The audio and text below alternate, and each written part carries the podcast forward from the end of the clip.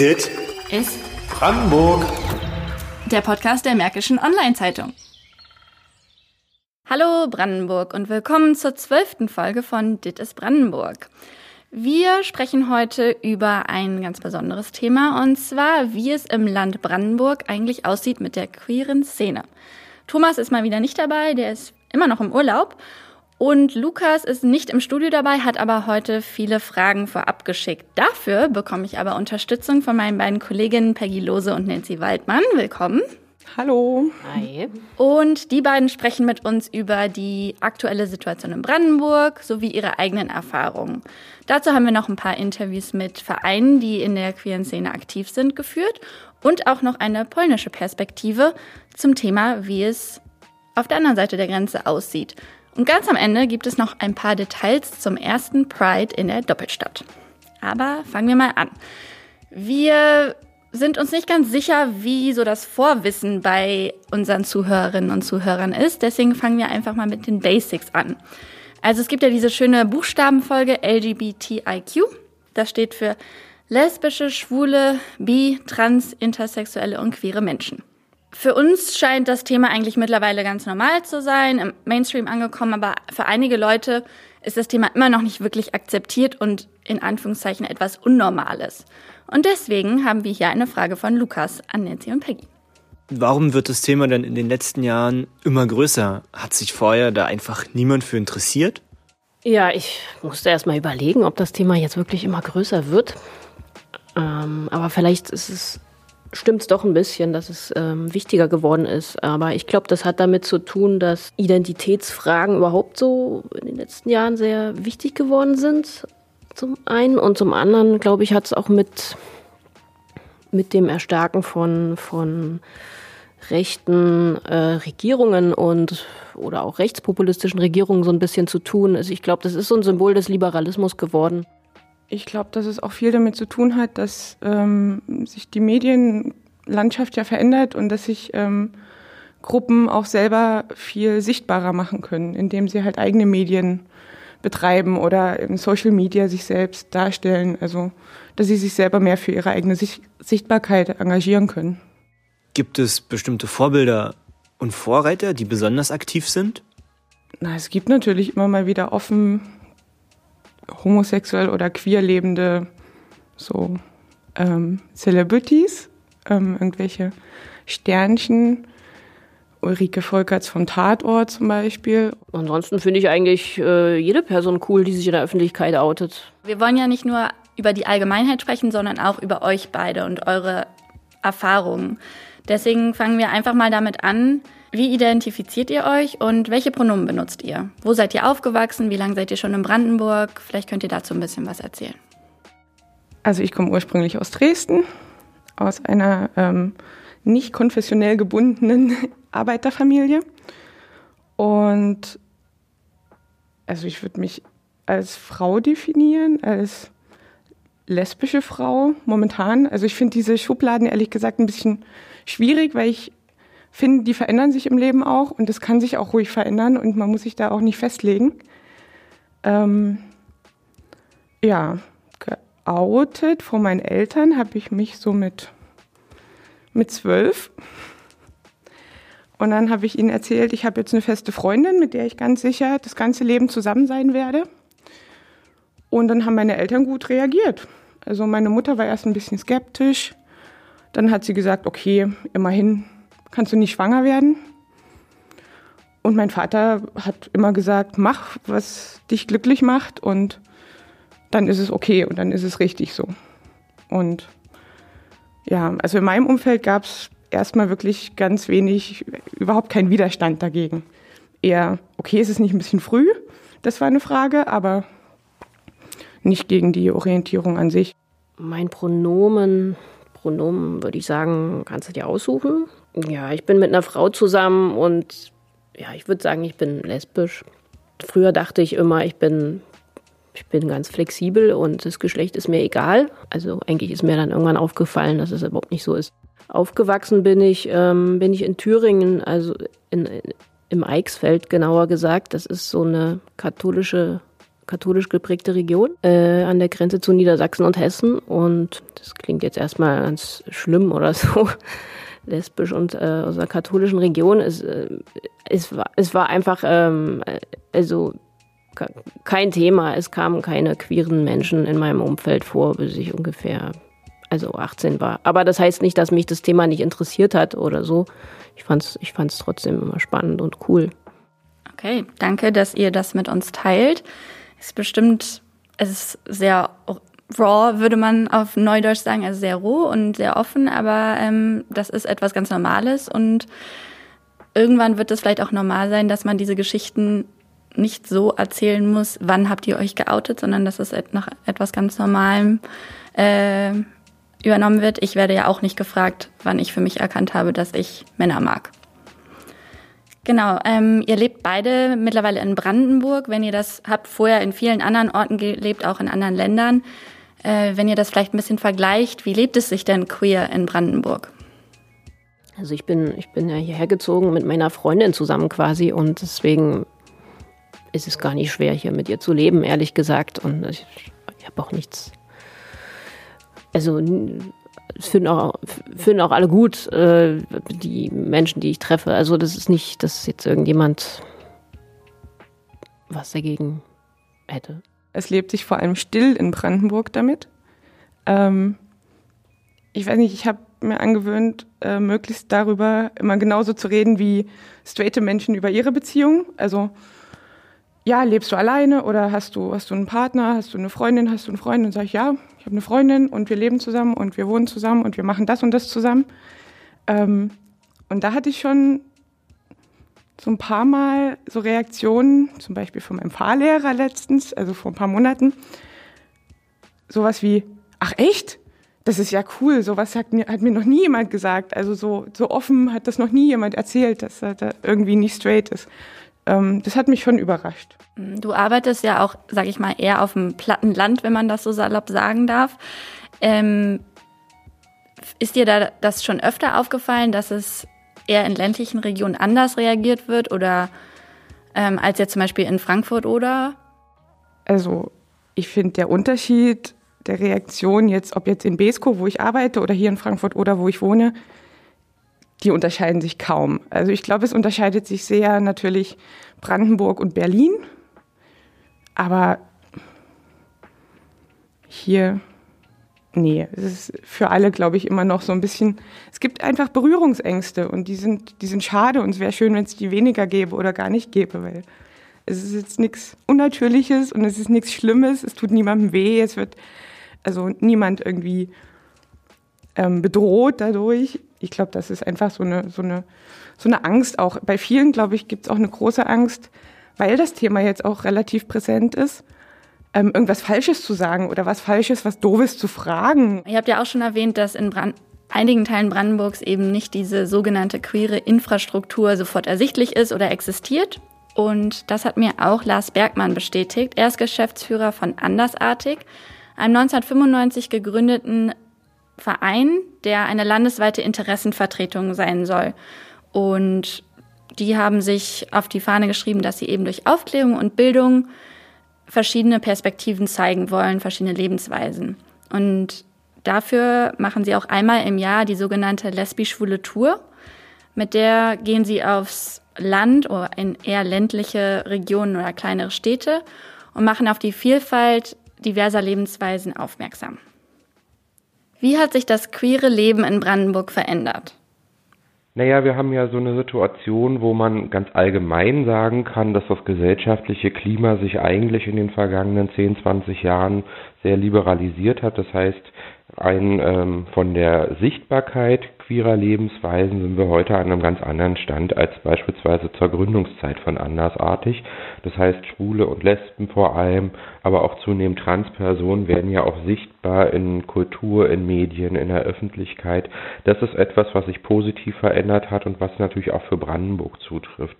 Und dann haben wir gleichzeitig die andere Seite sozusagen, wenn man ins Persönliche, in die persönlichen Verhältnisse, ins Kleinteilige guckt, wo eben nach wie vor Themen aktuell sind, die ähm, sich gar nicht so sehr verändert haben im Vergleich zu vor 20 Jahren, wo es darum geht, ähm, wie sage ich es meinen Eltern, was wird die Familie sagen, wenn ich im Dorf geoutet bin, kriege ich dann Probleme. Das sind Themen, die sozusagen heute ähm, ganz ähnlich formuliert werden, wie sie vielleicht auch 1995 formuliert wurden. Und da ist natürlich auch noch eine Menge zu machen. Da hat sich eine Menge getan in den vergangenen Jahren auf der politischen Ebene, weil das Land Brandenburg ja einen Aktionsplan für queere Vielfalt beschlossen hat 2018, ähm, der jetzt auch in Kraft tritt und umgesetzt werden soll. Aber zwei Jahre sind wenig Zeit in solchen Zusammenhängen. Gesellschaftliche Veränderungen gehen ja immer sehr langsam vonstatten und in gewisser Weise ist es so Salamitaktik, die man da auch betreiben muss. Sehen Sie große Unterschiede zwischen Stadt und Land in Brandenburg? Jein. also es ist natürlich sehr davon abhängig, ob in den jeweiligen Regionen, wo Menschen sich äh, bewegen, wo die leben ähm, und arbeiten, ob es da queere Struktur gibt. So, wir haben im Land Brandenburg ja die Situation, dass ähm, wir, sagen wir mal, abgesehen von Potsdam und Cottbus und ein bisschen Frankfurt und ein bisschen Brandenburg an der Havel, ähm, eigentlich nicht wirklich Angebote haben. So, das heißt, viele Dinge, die ähm, für queere Menschen vor Ort wichtig sind, um da auch sozusagen eine Beratung beispielsweise zu bekommen oder auch Angebote wahrnehmen zu können, die für sie zugeschnitten sind. Für die fahren die sehr viele Kilometer und die gibt es vor Ort nicht. Ist das auch ein Grund, warum einmal im Jahr die lesbisch-schwule Tour angeboten wird und das dann auch in Räumen, wo es vielleicht noch an dieser Infrastruktur mangelt? Genau, der Grundgedanke der Tour war ja mal, wie bringen wir eigentlich den großen CSD, den man so aus Berlin ja als riesengroße Veranstaltung kennt, wie kriegen wir dieses, also so ein Konzept in, in ähm, die kleinen Städte und in die Dörfer. So, da haben wir irgendwie das Konzept der, der lesbisch-schwulen Tour entwickelt, also eine Kampagne, die eine Woche über Land fährt durch einen gewissen Landkreis. Dieses Jahr ist es Oder-Spree und dann an Orten also queeres Leben sichtbar macht, sexuelle und geschlechtliche Vielfalt thematisiert, an denen sonst äh, selten zu diesem Thema Veranstaltungen stattfinden. Wie sieht denn so ein typischer Tag bei der Tour aus? Dann ist es so, dass wir ähm, in jeder Stadt, die wir ausgesucht haben als, als äh, sozusagen Station, äh, haben wir einen Informations- und Aufklärungsstand. Also das ist so ein klassischer Infostand, wie ihn andere Vereine auch machen beispielsweise. Ähm, meistens auf dem Wochenmarkt oder dort, wo ein bisschen was los ist in der jeweiligen Stadt. Es wird die Regenbogenflagge an den Rathäusern gehisst. Ähm, im Idealfall mit den jeweiligen BürgermeisterInnen zusammen. Und wir machen halt vielfältige Angebote drumherum sozusagen. Also in normalen Zeiten, die jetzt nicht Pandemie äh, geprägt sind, sind wir viel in Schulen unterwegs, machen Aufklärungsworkshops, wir äh, bieten Filmveranstaltungen an, Diskussionsrunden, Lesungen, ähm, solche Dinge. Wenn Sie bei der Tour an belebten Orten stehen, wie sind denn Ihre Erfahrungen bisher? Müssen Sie sich auch mit Anfeindungen auseinandersetzen? Ja, das gibt es natürlich auch. Das sind auch, äh, sagen wir mal, Dinge, die wir, worauf wir uns als Tourteam, es sind ja ungefähr 15, 16 Jugendliche und junge Erwachsene, die das durchführen, worauf wir uns auch gut vorbereiten, so dass natürlich uns nicht äh, uneingeschränkt immer die Herzen zu fliegen, ist klar. Und in den vergangenen zwei, drei Jahren würde ich sagen, nimmt das auch wieder zu. Wir haben es letztes Jahr, äh, sagen wir mal, etwas extremer auch erlebt. Ähm, weil wir äh, unmittelbar im, in der Wahlkampfzeit unterwegs waren und leider in Elbe-Elster die Erfahrung gemacht haben, dass dort die AfD draufgesprungen ist sozusagen und ähm, massiv versucht hat, uns in unserem Tun auch da sozusagen zu behindern. Und das sind natürlich Sachen, da kommen dann auch Dinge zur Sprache, die schwer verdauliche Kost sind. Lars Bergmann hat ja gerade schon im Interview erzählt, dass Sie auch während der Tour hin und wieder mit Anfeindungen sich auseinandersetzen müssen. Deswegen wollen wir auch über Diskriminierung und negative Erfahrungen sprechen. Zuletzt wurde im Brandenburg Monitor 2020 zum Beispiel herausgefunden, dass nur 67 Prozent der Befragten, also der Befragten in Brandenburg, der Aussage zustimmen, dass die Politik sich dafür einsetzen sollte, dass Homosexuelle in allen Bereichen gleichgestellt sind. Das ist immerhin ein Prozent mehr als im Jahr davor. Trotzdem finde ich persönlich die Zahl noch relativ niedrig und war etwas erschrocken, als ich das gelesen habe. Und sogar 15 Prozent stimmten der Aussage zu, die Politik sei den Homosexuellen schon zu weit entgegengekommen. Unverändert zeigten sich 19 Prozent zu dem ganzen Thema gegenüber neutral. Nancy und Peggy, habt ihr auch negative Erfahrungen schon gemacht in Brandenburg? Also dumme Sprüche oder Anfeindungen auf der Straße habe ich in Brandenburg, glaube ich, noch nicht erlebt. Direkt. Ich, ich bin aber auch nicht so offensiv und zeige mich jetzt so sehr als queere Person.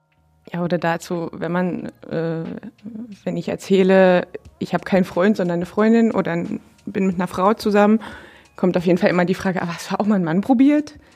So, als wäre das so das ähm, halt das Normale und das muss man wenigstens mal gemacht haben. Ähm, hab ich, fand ich auch schön. Ähm, ich finde Frauen trotz, trotzdem toller. Aber ich glaube, ähm, dass auf deutscher Seite wenigstens, jetzt nicht nur in Brandenburg, sondern allgemein in Deutschland, eher so eine, so eine strukturelle Diskriminierung eine Rolle spielt. Wenn wir jetzt zum Beispiel ähm, uns entschließen, ein Kind äh, haben zu möchten, ein eigenes Kind, vielleicht über künstliche Befruchtung, dann müssen wir auch viel Bürokratie durchlaufen oder müssten wir und müssten das auch alles komplett selbst bezahlen. Das müssen Heteropaare nicht, ähm, wenn sie nachweisen, dass jemand unfruchtbar ist oder dass sie aus irgendeinem anderen Grund keine Kinder bekommen können, dann bekommen sie einen Zuschuss von der Krankenkasse. Das gibt's für äh, homosexuelle Paare nicht. Wenn ihr so ein bisschen Revue passieren lasst, was ihr selber erfahren habt, was in der Politik und Gesellschaft sich verändert hat in den letzten Jahren, welche Entwicklungen für euch persönlich waren denn vor allem bemerkenswert? Ich glaube, dass es früher eigentlich eher so war, da kannte kaum jemand jemanden so. Und ich glaube, ich habe das Gefühl, das ist jetzt überhaupt nicht mehr so. Fast jeder kennt irgendwen, der schwul, lesbisch oder so nicht straight ist. Das ist, es hat sich viel verändert. Und ich glaube auch, ähm, zum Beispiel meine Eltern, die eigentlich ziemlich aus einem gläubig, sehr gläubig sind, die aus einem katholischen Umfeld kommen, für die ist es total in Ordnung und, und akzeptiert. Und ich glaube, dass ihnen da auch die Gesellschaft viel geholfen hat, dass es jetzt einfach viel normaler ist. Auch solche Gesetze wie die Ehe für alle und, und sowas. Ich glaube auch, dass wir jetzt in Deutschland auch in einer ganz guten Situation sind, ähm, mit der Situation in anderen Ländern Solidarität zu zeigen. Ne? Also da wollen wir dann auch noch drüber reden, über Polen oder also ich habe auch ein paar Jahre in Russland gelebt, wo das eben noch total heimlich ist, also wo es so lange okay ist, wie die Leute halt ihre Sexualität ähm, unter der Bettdecke ausleben und zu Hause, wo es niemand sieht und niemand hört und ähm, alles, was dann öffentlich ist, fällt ganz schnell, sobald Kinder in der Nähe sind, unter so ein ähm, Anti- Homo-Propagandagesetz und kann Strafen mit sich ziehen. Was kann denn jeder Einzelne gerade in der Hinsicht tun? Also jeder Einzelne kann aufmerksamer für sich und aufrichtiger auf sein eigenes Begehren hören. Ich finde es gut, wenn, wenn sich jeder nicht von vornherein einschränken würde und sich selbst Dinge verbieten würde oder vor sich selbst verschweigen würde. Ich glaube, wenn wir damit aufrichtiger und ehrlicher umgehen, ist es schon mal ein guter Schritt. Ich habe noch mit einem Verein gesprochen, der in Brandenburg aktiv ist und der sich vor allem mit der politischen Ebene auseinandersetzt. Und ich habe Sachen erfahren, wo ich relativ überrascht war, dass Brandenburg auch Vorreiter sein kann in einigen Sachen. Ich habe mit Jörg Steinert, dem Geschäftsführer des LSV, gesprochen, des Lesben- und Schwulenverbandes Berlin-Brandenburg. Wie schätzen Sie die Situation der queeren Community in Brandenburg ein? Wir merken, dass Brandenburg aufgrund seiner Fläche eben auch sehr unterschiedlich ist. Wir haben es äh, mit Städten zu tun, wir haben es mit dem ländlichen Raum zu tun und ähm, es ist eine sehr große Herausforderung für die LSBTI-Community, sich zu vernetzen, weil man eben relativ lange Wege hat in Brandenburg. Ähm, und zugleich gibt es viele engagierte Menschen in den Vereinen, die das eben nicht nur in Potsdam, äh, sondern auch im ländlichen Raum möglich machen. Und wir versuchen auch unseren Beitrag dazu zu leisten, dass die Akzeptanzförderung weiter vorangeht. Und wenn Sie in die Vergangenheit zurückblicken, wie hat sich das in den letzten, sagen wir mal, 20 bis 30 Jahren verändert oder hat sich überhaupt etwas verändert? Wir haben jetzt selbst seit einigen Jahren das Projekt Regenbogenfamilien in Brandenburg stärken und das zeigt eindeutig, es gibt sie, die Familien in Brandenburg. Sie haben bloß einfach gewartet, dass es endlich mal ein Vernetzungsangebot für sie gibt, weil sie, bevor es das gab, einfach nach Berlin gegangen sind, weil geografisch gesehen Berlin in der Mitte liegt. Und äh, es ist aber jetzt gut, dass es eben in Brandenburg selbst auch solche Projektangebote gibt. Ähm, ein Bereich, da war Brandenburg in den Jahren vor der Ehe für alle besser als Berlin. Das war die Gleichstellung der Landesbediensteten im, im Landesrecht. Und man muss sich vorstellen, wir hatten seit 2001 die eingetragene Lebenspartnerschaft und die Ehe für die Heterosexuellen. Und während eben Lesben und Schwule nur die eingetragene Lebenspartnerschaft eingehen konnten, war das ein Rechtsinstitut minderen Rechts. Und einige Regelungen waren auf Landesebene zu klären. Und da hat Brandenburg äh, wirklich konsequent gleichgestellt, während Berlin äh, zum Beispiel sehr hohe bürokratische Hürden aufgestellt hat. Und das war so ein Beispiel, ähm, wo wir gesehen haben, ja, in Brandenburg lässt sich einiges bewegen und in Brandenburg äh, kann man auch sehr vorbildlich politisch agieren. Gibt es noch andere Projekte, in denen Sie sich engagieren? Naja, es gibt halt äh, Projekte, mit denen äh, wir äh, kooperieren. Es gibt verschiedene andere Vereine, die aktiv sind, die kleinere CSD oder größere organisieren, wo wir uns einklinken, die Beratungseinrichtungen haben, äh, die ihre Beratungseinrichtung uns räumlich zur Verfügung stellen, weil wir haben zum Beispiel nur Personal in Brandenburg, wir haben aber, wir können uns selbst gar keine Räumlichkeiten leisten. Und da ist es gut, dass einfach ähm, die Organisationen, die vor Ort sind, zusammenhalten. Sie haben zum Engagement in Brandenburg gesprochen. Das Bundesland teilt eine Grenze mit Polen. Es gibt viele Städtepartnerschaften zwischen brandenburgischen Orten und Orten in Polen. Und der Wahlkampf vor den Präsidentschaftswahlen hat, sage ich mal, die hässliche Seite der homophoben Hetze gezeigt. Wie reagiert denn der LSVD auf die Situation im Nachbarland? Also wir haben als LSVD deutschlandweit alle Gemeinden, Kommunen, Städte angeschrieben, die Städtepartnerschaften mit Polen haben. Ähm, das war natürlich auch in Brandenburg der Fall. Wir haben jetzt allerdings äh, die Besonderheit in Brandenburg, dass äh, es äh, zahlreiche Gemeinden im westlichen Teil von Polen sind, die, keine LGBT-freien Zonen haben, weil diese LGBT-freien Zonen sind eher im östlichen Teil von Polen. Zugleich haben aber ähm, drei ähm, Gemeinden äh, auf uns reagiert, unter anderem Elsterwerda und Teltow.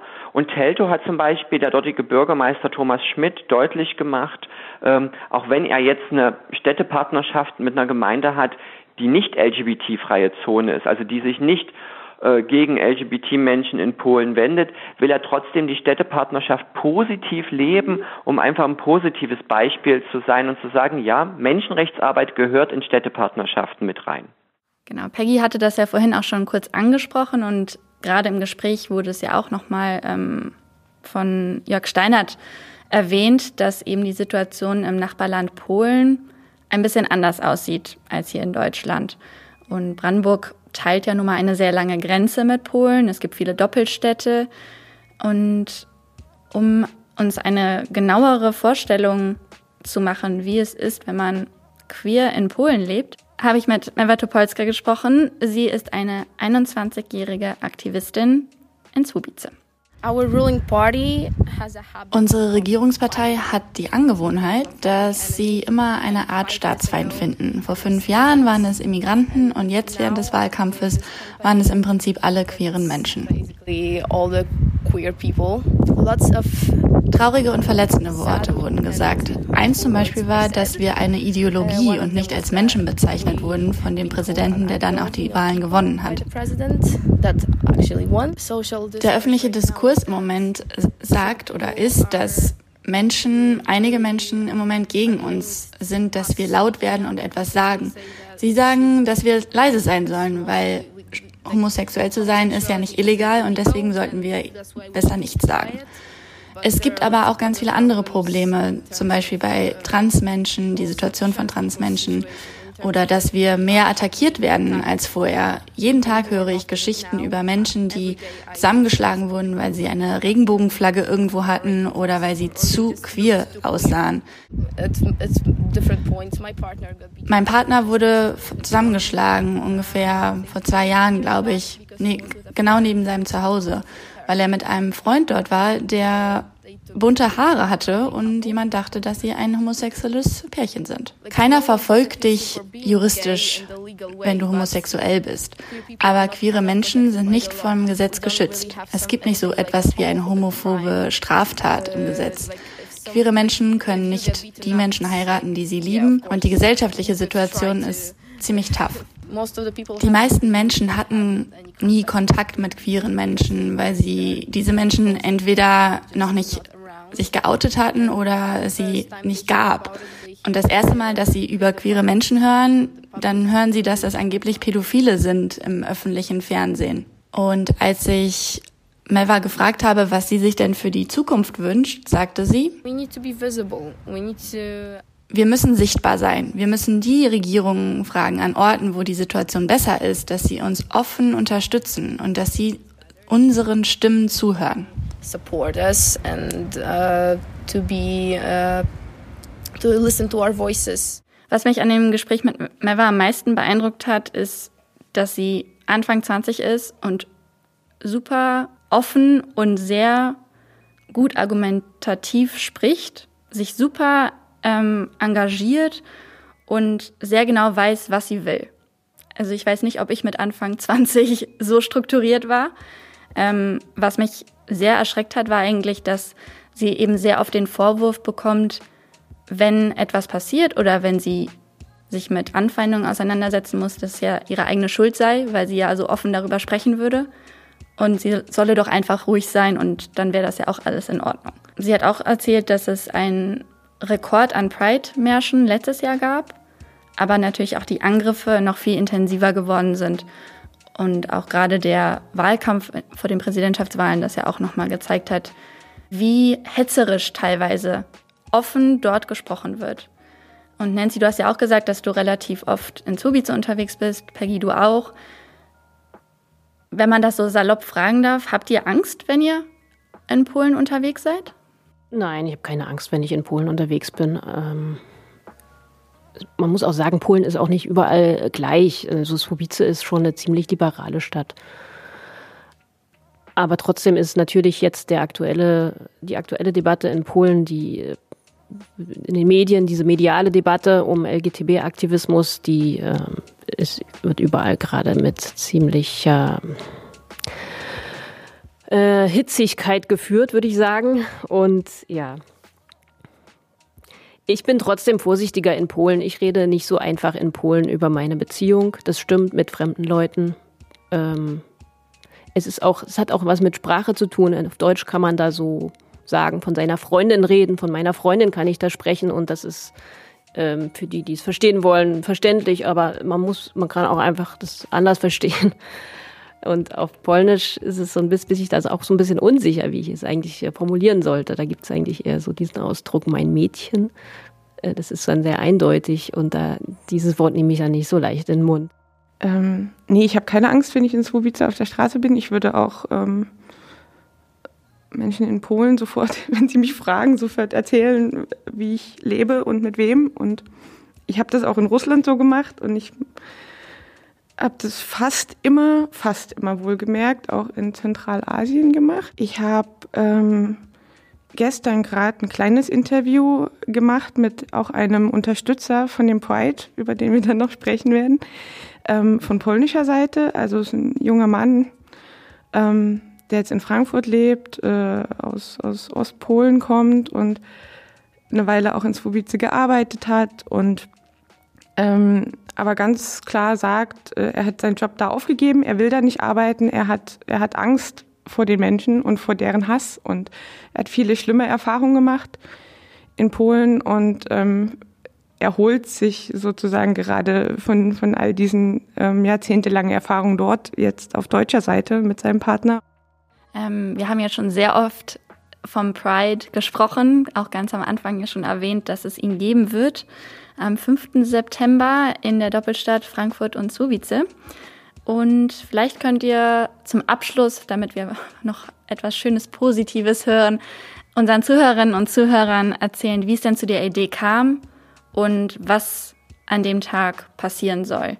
Und vielleicht für die Zuhörerinnen und Zuhörer, die nach dem 5. September hören, müssen wir wahrscheinlich darauf vertrösten, dass sie dann zum zweiten Pride nächstes Jahr kommen können. Vielleicht, ja. Hoffentlich.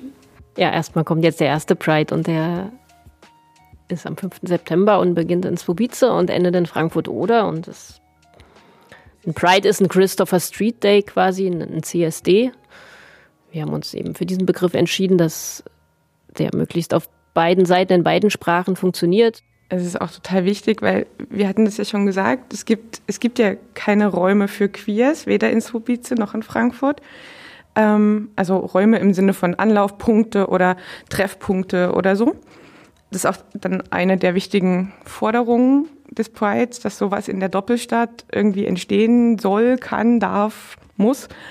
Ähm, und diese Gruppe rund um, um den Pride ähm, entwickelt sich jetzt zu so, so einem Treffpunkt. Also es kommen auch immer mal Leute dazu, die jetzt nicht so doll in der Organisation mit involviert sind, sondern einfach Interesse haben, die kommen, um sich äh, mal wohl zu fühlen und ähm, entspannt zu fühlen, weil sie wissen, das ist jetzt eine Gruppe, die das, die offen ist halt für, für Queers. Vielleicht könnt ihr noch sagen, ihr hattet vorhin im Vorgespräch erzählt, dass es ja auch eine Art Programm für den Tag geben wird, unter anderem einen sehr wichtigen Moment, wo ihr etwas überreichen wollt?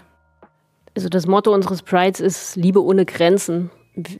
Das dürfte ja manchen bekannt vorkommen, weil Frankfurt und Subice werben ja auch für sich äh, mit diesem Slogan. Wir wollen das eben füllen, diesen Slogan mit und möchten die Doppelstadt auffordern, dass eben auch sexuelle und geschlechtliche Vielfalt und die Vielfalt von Lebensentwürfen eigentlich, eigentlich geht es darum, äh, einfach auch hier mitgedacht wird in der Doppelstadt bei all den Maßnahmen, die die beiden Städte ähm, ergreifen in, verschiedenen, wenn es um Bildung geht, um grenzüberschreitende Bildung und so weiter, zum Beispiel.